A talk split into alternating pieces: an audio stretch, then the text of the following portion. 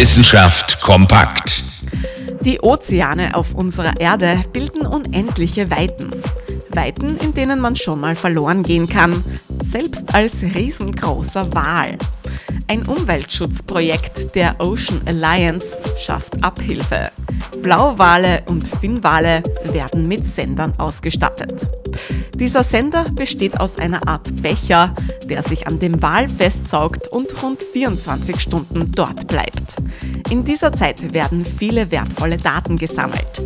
Tiefe, Geschwindigkeit, Wassertemperatur und Wahlgesänge. Daten also, die uns mehr über die größten Lebewesen auf der Welt verraten. Das Problem dabei ist nur, wie kommt so ein Sender auf einen Wal?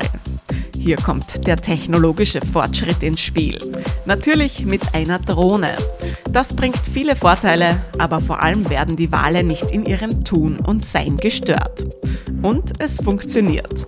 Das Ocean Alliance Team meldet Erfolg. Wale per Drohne mit Sendern ausstatten.